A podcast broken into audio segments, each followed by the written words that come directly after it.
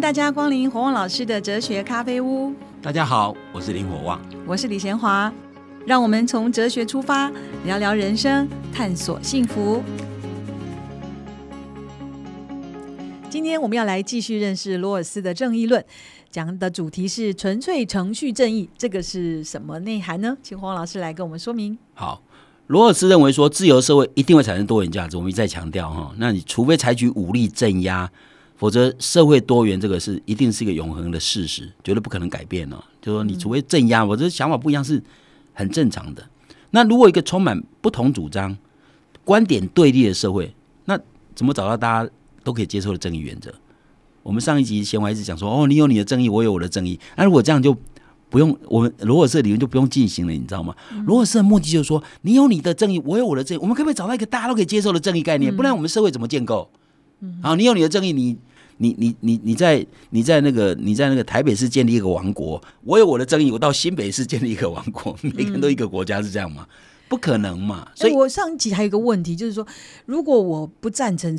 我本来以为大家都赞成，那你刚才说，其实其实很多人是。那如果有人会不会我喜欢社会主义，我说我到社会主义的国家去去生活，还是说在社会主义生活过以后来到自由，都说啊这里太好了，我回不去了。会不会我有没有这把握说自由主义是最合乎人性的？一旦尝过这个滋味，不会回头的。基本上，我认为自由主义比较合乎人性。嗯，基本上，因为因为因为我认为只要是人都希望自己有一定程度的自由，可以决定自己的前途跟命运。就说，如果你一些钱都别人帮你安排，或别人帮你规定，那很很难会认为这样的人生是很棒的。所以为什么我常常讲说，其实对哲学家而言，理性为什么人性最重要的？理性就是人的主动性，是我选择，我决定怎么样适合的生活，你知道吗？所以，所以理性这种这种东西就是人的主动，就是说。环境也许会影响你，但你对于环境怎么处置，仍然是你的主动性在那边，你知道？你永远会有主动性，所以你即使在社会主义国家，在威权主义国家，你还是有理性可以做我们这种深思。但你一旦回到自由国家，你发现说你的空间就更大，你的自由度就更高。所以自由大概是尝过这个滋味，恐怕不想回。自由应该是人活着很重要的一个价值，你知道？只要你有自由的滋味，你大概很难说那我不要自由。就像就像没有人在在台湾没有人喜欢天天关牢里牢子里一样，不可能嘛？不喜欢人家帮我做决定啊！不只是如此，而且你不喜欢被束缚。比如说，你你想想看，你今天如果天天关，我如果跟你讲说，在路上走不安全呢，有车祸啊，有警匪枪战啊，把你关牢里一百年，你要不要？你不要嘛，对不对？我宁愿冒点险的，在社会生活有点危险嘛，对不对？那那可是你一定冒点险，你你你觉得自由很重要，所以自由这个价值大概，所以为什么有人讲说无？不自由，无宁死。尤其像法国哲学家卢梭，他认为说，自由才是人。一个人如果没有自由，不叫人，就跟动物一样，动物就被豢养嘛。你这你看那个狗就被人家牵着绳子嘛。那只有人才是自由。如果人没有自由，人就不叫人了。所以有些思想家会把自由看得很重要。奇怪哈，孙中山先生他当时这个这个思想怎么怎么出来的？他们都是自己生活还算不错。没有，我我认为孙中山是因为受了。西方思潮的一些影响，我觉得我有多少他有受西方思潮的影响。由于他，我我坦白坦白讲，基本上就是因为他一定是关心人民的生活，才会当一个医生，在满清末年不是活不下去，但是却冒着生命危险去做这件事情。所以一个人如果有悲天悯人的心，大家就比较可能做出这样的行为。所以，所以不管中山先生的呃私人品德啊，有些人觉得他有些缺失，但我觉得你可以看一个人是用整体来看，这个人是。令人尊敬的，尤其我我真的读了罗尔斯东，我觉得哇，我真的太佩服孙中山了，在那个年代，对，真的不容易，对对对。好，那我们来再来谈谈纯粹程序正义。好，所以罗尔斯其实要做的工作就是，我要让不同想法的人，我们如何能够有个共识？嗯，就说。这个社会该怎么建构，你知道吗？这个社会应该应该依据什么样的原则来建构？那这个是他的社会正义原则嘛？所以换句话说，其实并不是说你有你的正义，我有我的正义，因为因为价值多元本来就是如此。但我们要共同生活啊！你怎么会你过你的，我过我的吧？那要共同生活，一定要找一个共同可以接受的游戏规则，这是他的他的很重要的概念了。所以他第一个采取的方法，就他的他要推论他的正义原则的采取的方法，就是采用契约论的方式。嗯。契约论当然不是我们实际上订立契约，你知道吗？但是只是是一个思考模式，一个思想的模式哈。那用契约论的方式，就是传传统上就有很多契约论，像像像洛克啊、卢梭，啊他们都是契约论的主张者。他们就认为说，如果我们要建构一个美好社会，最简单的方法就是大家一起来讨论，对不对？简单讲就是契约嘛，大家一起来签约。所谓签约，就我们来制定什么规则，大家同不同意？那他认为哦，我们如果今天要共同生存，订立游戏规则，讨论嘛。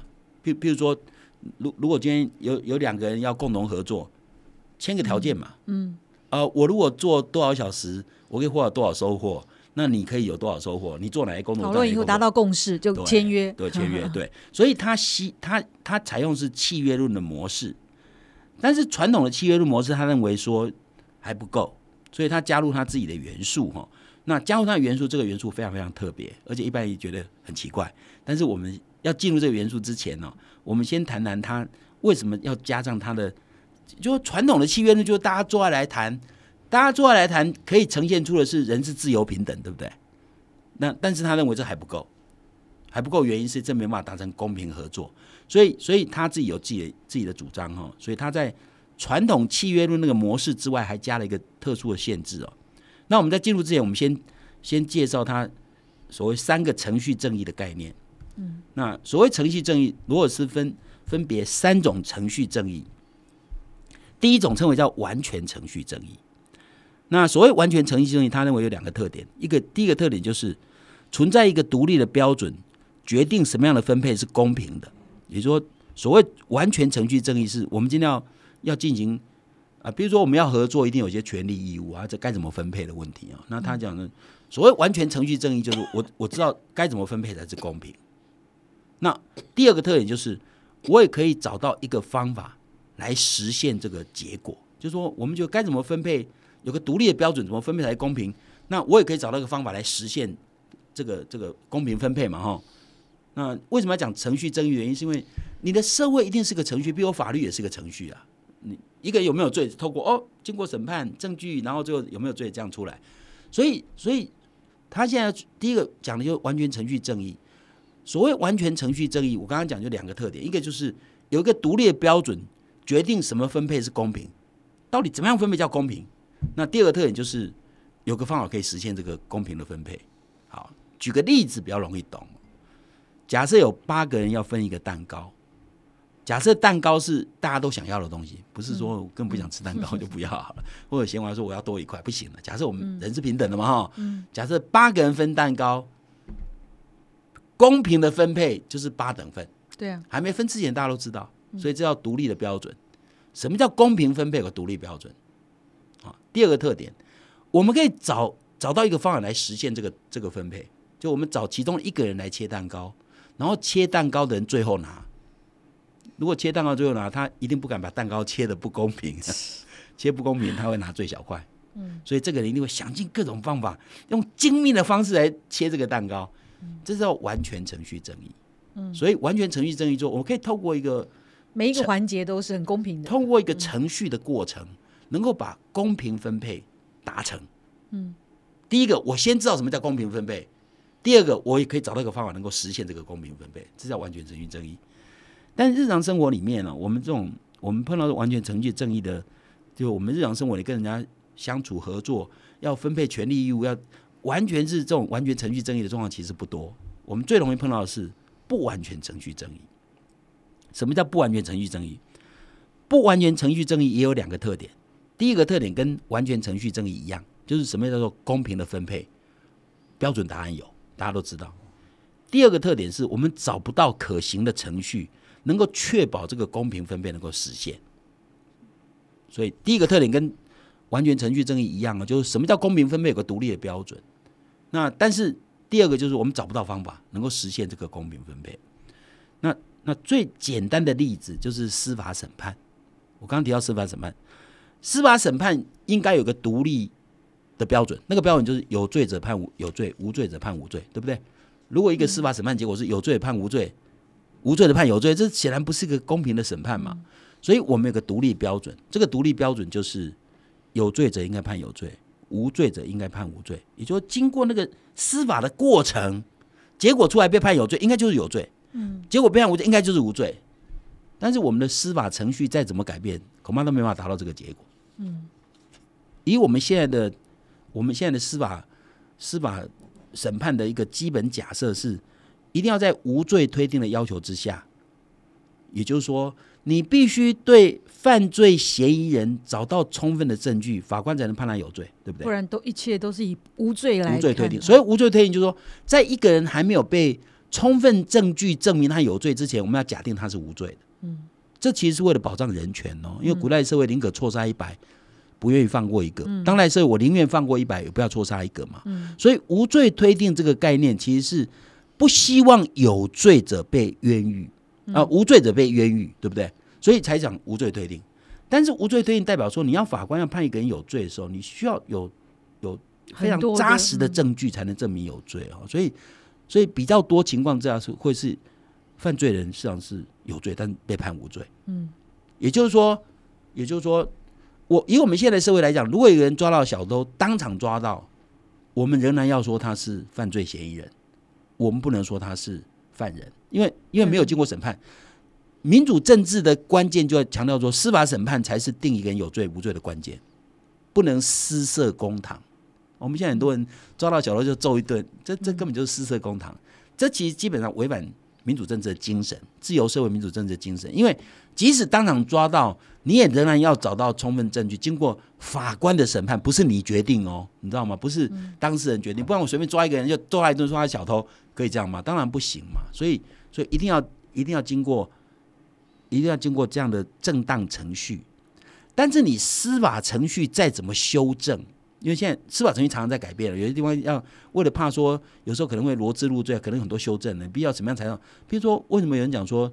偷录音不是证据，嗯，他有很多规定哦，很多证据原则，其实目的就希望不要把无罪的人判成有罪，你知道吗？其实，其实透过这么精密的程序出来，坦白讲，在美国还是有冤狱，对，美国上还是有，台湾一定会有嘛，你知道吗？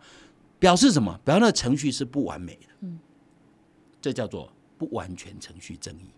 我们虽然知道标准答案是有罪者应该判有罪。无罪者应该判无罪，但是我们再怎么改变司法程序，司法程序怎么修正、怎么修改，做不到，都做不到，这叫不完全程序正义。那刚才那个偷录音不能算证据，是为什么？证据原则是这样的。嗯，那像这些，他们有些有些可能有些规定，就是如果一个人不是在不是在正当的方法采取这种方法，那别人可能可以用别的不正当方法。得到证据，那这样可能会造成很多问题。诱导你说一些话，有可能。所以换句话说，这像他们证据原则都是基于怕怕把无罪的人判成有罪。所以你知道，当代社会对人权的保护其实是很严密的。但是，因为你如果不这样做，就有可能更多冤狱会出现嘛。但你即使这样做，还是有冤狱啊，你知道吗？表示那个那个司法审判那个过程，你很难达到公平审判，知道吗？对，可是我们那个美很多美国的朋友一直跟我讲说，他不想活在美国社会，就是太高高举人权了，几乎事情就是不能够处理。这这有可能是过犹不及了，但是目的你要了解他的精神在哪里。他的精神其实是真的。我刚刚讲说，近代社会就不愿意，宁愿放过一百，也不愿意错杀一个。嗯，对。当然，当然这有点有点矫枉过正了。但是问题就是，那你怎么办呢？你如果不用这种方式的话，你有可能真的冤狱更多啊，对不对？那不就变成保护坏人可以逍遥好久好久？但是你有可能变成穷人才有罪，有钱人就没罪啊？你知道我讲意思吗？所以有时候会变成有钱人占占优势。所以我常常讲，如果你如果你不是这样保障，搞不好一个穷人很容易被罗织入罪，你知道吗？嗯我把货就嫁给他就就好了。所以这这有很多考虑了。当然，这个东西就是人类世界不是完美的，所以你必须了解。所以大部分都是不完全的程序正义，不完全程序正义在我们日常生活里比较多。嗯，好，的确是不容易做到哈。那所以比较常见的是不完全程序正义。那什么是纯粹的程序正义呢？休息一下，我们待会再来继续讨论。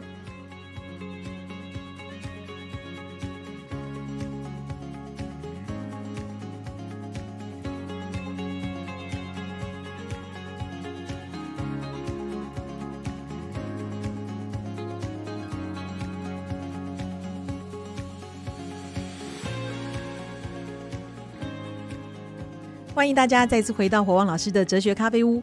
上一段我们讲到不完全的程序正义，好像还是有一点不太了解，是不是？请火旺老师举一些例子，让我们可以更清楚。好，譬如说，我们再举个例子啊，我们我们我们认为说，不论政府或私人公司，那个用财的标准应该是用人为财，真人嘛，你应该用人为财。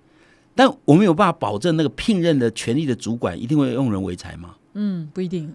很难呐、你给他很多规定都没有用啊，比如啊，用人为才就看他有多少学历，什么什么，但很难，你知道吗？所以这道不完全程序正义。哦又比如说男女平等，大家都知道男女平等是在我们现在社会是标准答案，对不对？嗯，但我们能做到男女平等吗？也不完全我们。能制定，我们能制定法规，对，达成男女平等吗？譬如说，我刚刚讲参选嘛，啊，你你有没有规定说女生不能参选立法委员？没有啊。但为什么女生参选立法委员人数比较少？为什么？你不是男女平等吗？所以男女虽然是平等，是形式上，但要真正达成男女平等的法律规定，你做了再多努力，可能都没有用，你知道吗？如果你的社会价值观本来就还有一点男男男主外女主内这样的精神的时候，你很难真正达到男女平等这个目的。所以换句话说，男女平等是标准答案，对不对？所以不完全程序正义就是什么样的分配是公平的哈？那男女平等应该是标准答案，但是你有什么方法能实现男女平等？嗯，执行起来有你找不到就人的主观，找不到的方法能够保证男女真正平等。坦白讲，台湾社会仍然没有男女真正平等，那这真的非常难。那我我每次都举例说，我妹妹跟我妹夫两个都读法律，结果后来是我妹夫去当律师，我妹妹在家带小孩。如果反过来是我妹妹当律师，我妹夫带在家带小孩，左右邻居一定觉得这家很奇怪，对不对？嗯对，啊，不是男女平等吗？但是不见得，所以男女平等是标准答案呢、哈，但是你找不到一个方法能够实现这个标准答案，这都是不完全程序正义。嗯好，那就比较了解了哈。那什么是程序正义呢？好，我们现在接着最后一讲就是纯粹程序正义，这这个这个当然是最重要的哈。嗯，所谓纯粹程序正义有三个特点，第一个特点跟完全程序正义跟不完全程序正义正好相反，也就是说，完全程序正义跟不完全程序正义都知道什么叫做公平分配，有个标准答案，但是纯粹程序正义就是什么是公平分配，没有标准答案，你知道吗？公说公有理，婆说婆有理，怎么样公平分配？没有标准答案。第二个特点就是，那我们只能想办法找到一个公平的程序，只要根据这个公平程序造成的结果是什么，我们就称为它是公平正义，因为没有标准答案嘛，程序正义就好。我只能找到程序，只要找到那程序是公平，我就说结果就是正义。简单讲就这样，这是第二个特点。我等一下再举例就知道。嗯，第三个特点是造成这个结果，这个程序一定要实际被执行，也就是说这个程序要实际运作过了哈。啊，举个例子比较容易啊，譬如说四个人打麻将，我我们都知道麻将规则应该没有说对谁特别有利，对谁特别不利，所以麻将的规则本身是公平的，对不对？那如果四个人愿意打麻将，那四个人打麻将一定有输有赢嘛？嗯，如果一旦输赢的结果，如果你输了，就要愿赌服输啊！你想想看，打完麻将是每个人口袋里的金金钱会有变化，对不对？嗯，那不管它变化是怎样，你口袋里多了两万块，他口袋里少了一万块，不管变化怎样，都是公平的。为什么？因为游戏规则公平嘛。好的，嗯，游戏规则公平，大家同意嘛？而且假设没有人诈赌，你知道吗？没有人坐老千，你只要赌完的结果就是公平的分配。所以，我我可不可以讲说，我们要四个人打麻将，最后最后有输有赢，哪一种输赢叫做标准答案？有吗？没有标准。没有啊，然后哪有什么独立标准叫做公平分配？没有嘛？打麻将就是只能透过打完以后就知道了嘛，哈。可是有那个人很聪明，他会算牌。那你自己，那你自己愿意打、没办法游戏规则是公平的啊，你也可以算啊，你算输人家你不能怪啊。所以换句话说，如果以打麻将的例子来讲，就是说游戏规则是公平的，透过这个公平的游戏规则产生的结果就是正义，就是公平。对，就是公平正义。那是打麻将比较容易懂懂，可是你前面讲切蛋糕的这个例子就不用这个了，因为它很清楚。哦切蛋糕是完全程序正义，啊这里是纯粹程序正义，这两个不一样的概念啊。嗯，完全程序正义是有独立的标准，什么叫做公平分配？但是纯粹程序正义就是没有没有标准，没有标准，到底什么样标准才是才是那个公平分配？没有标准，你只能透过公平程序产生的结果就叫就是公平。对，那你可不可以跟我讲说，哎，老兄，你跟我打麻将，你有可能输两万块，不用打了，你就给我两万块就好了吗？可不可以？不可以，不可以。那个游戏规则一定要，就第三个特点，要实际被执行过，嗯，要实际被执行过，这叫纯粹程序正义。我再举个例子啊，假设假设我们的部队跟人家打仗，在战场上结果打败了，现在三十个人在逃亡撤退，那这三十个人其实都知道，这样逃下去，大概每个人都会被追杀。就他们逃到一个非常险峻的山口，然后大家都知道，如果有人如果有人留守，比如留一顶机章断后，那另另外二十九个人，其实他有可能有机会逃命，你知道吗？就是说他有足够时间，可能可以脱险，你知道吗？那这三十个人，所有人都知道，说如果大家都不愿意做这件事情，大家都完蛋，嗯，所有人都知道。那我们问谁应该留守？你就说老师，你比较老，你应该留守嘛？对不起，我虽然比较老，那可是我跟你一样是一个人呐，搞不好对社会比你有贡献呢。我们假设每一个人没有一个人可以说谁应该留守，没有人可以这样说嘛？那我们怎么办？我们都知道哦，没有人留守，大家都死哦。那如果有一个人留守，这个留守当然会会完蛋。可是另外二十九个人可以活命，哎，只有一个方法，用一个公平的方法来决定谁应该留守，抽签嘛，对不对？抽签。所以，如果今天你抽到签，我就可以跟你说你应该留守。当然，你可以耍赖了，但是耍赖代表你不道德。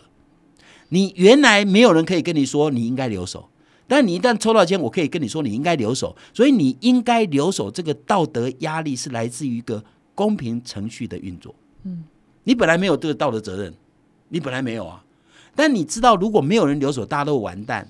所以我们大家都同意，有人留守这件事情对大家都有好处。同意之后进行的就是公平的。对，所以一旦进行的是抽签的方式，没有对谁特别有利，对谁不利，抽到签的人就必须承担那个道德责任。所以他的道德责任来自于一个公平程序。我在还没有抽签之前，不能跟你说你应该留守。但是抽到签，我就可以说你应该留守，所以你应该留守这个道德义务是来自于一个公平程序的运作。所以在还没有抽签之前，没有人可以说谁应该留守，谁留守才是公平正义，没有人可以这样讲。但是，一旦你抽到签，我就可以说你应该留守。嗯，这叫做纯粹程序正义。嗯，好。所以事实上，罗尔斯整个论证的关键就在纯粹程序正义。事实上，我们经常在日常生活里面，常用纯粹程序正义来来处理人世间的冲冲突跟纠纷。我我举个例子，譬如说办公室两位同事吵架，那公说公有理，婆说婆有理。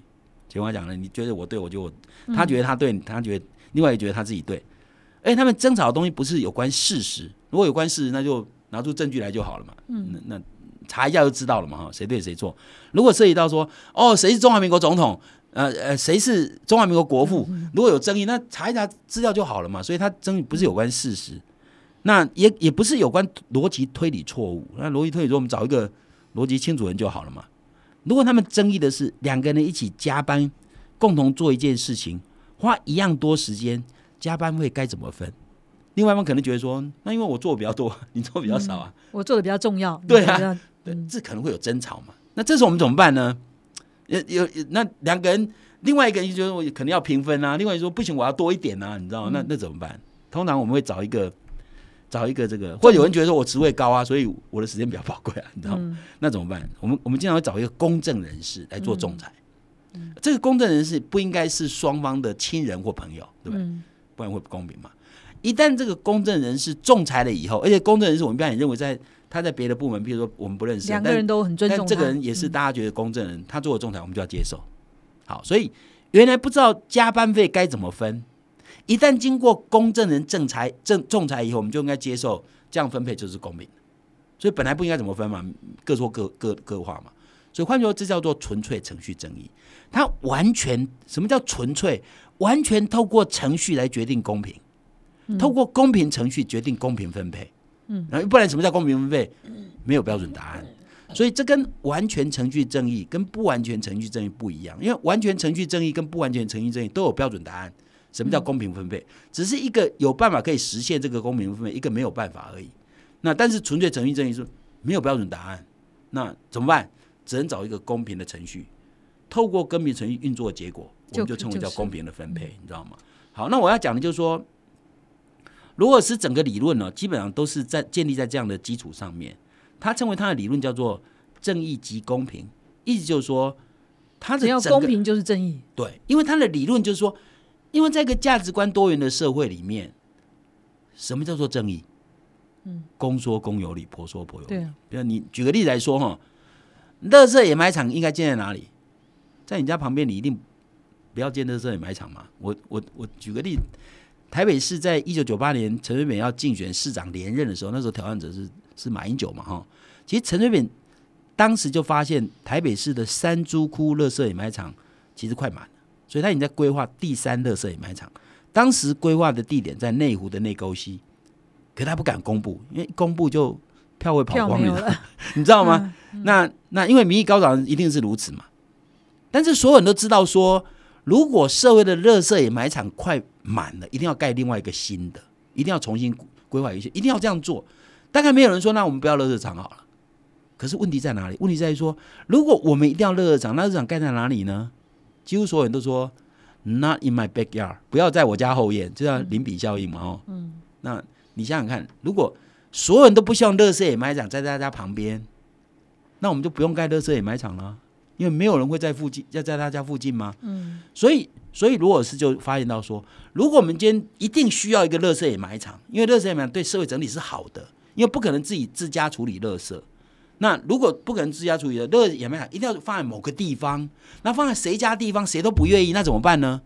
所以罗尔斯就说好，那我们来找到一个纯粹程序正义的方式，来决定建哪里是是比较公平，你知道吗？或者比较合乎社会正义。所以罗尔斯整个社会正义的推论，就是建立在除了除了用契约的方式，我刚才讲契约方式是每一个人都可以参与啊，大家都自由平等来决定什么是共同要共同游戏的共同游戏规则嘛，哈，我们要一起合作，一起合作的共同游戏规则是什么？大家一起来用契约的方式，但是我要保证大家在契约的过程当中是公平的，因为不然公说公有理，婆说婆有理，你知道吗？那而且而且只用契约的方式是不足的。那我们也许后面会讲为什么不足哈？因为因为你像人类，如果如果在一个价值多元的社会里面，对于正义是什么，我们会有不同的看法的时候怎么办？那所以如果是想办法，希望整个他正义原则的推论是建立在一个纯粹程序正义上面。也就是说，好，你对正义有不容看，我家旁边不要盖乐长，他家也不要，那怎么办呢？我们只好说，我们先先把这些割开，我们先我们先来找到一个纯粹程序正义的方式，让大家在公平的状况之下来决定，到底在哪里是比较适当的，你知道吗？所以他整个罗尔斯整个论证的关键就在寻找一个纯粹程序正义的方式来选择什么叫正义原则。嗯，对，那这是他的契约论跟传统契约论不一样的地方，我们也许下一次再来说明。嗯，所以他只要呃找到大家都同意的一个方式，然后又把它执行过程都执行完毕，那就算是公平的了，对，那就是正义的了。对对对对，嗯，他是要找到这样的方式。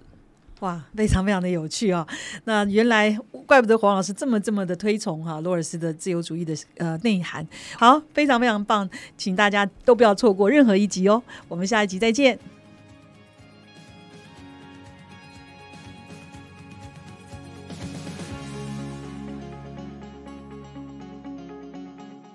渴望老师哲学咖啡屋这个节目是由新生代基金会赞助，你可以到脸书留言提问，也可以到官网查询节目更多的内容。我们节目每个礼拜四都会更新，欢迎准时收听。今天节目就进行到这儿，我们下一集再会，拜拜。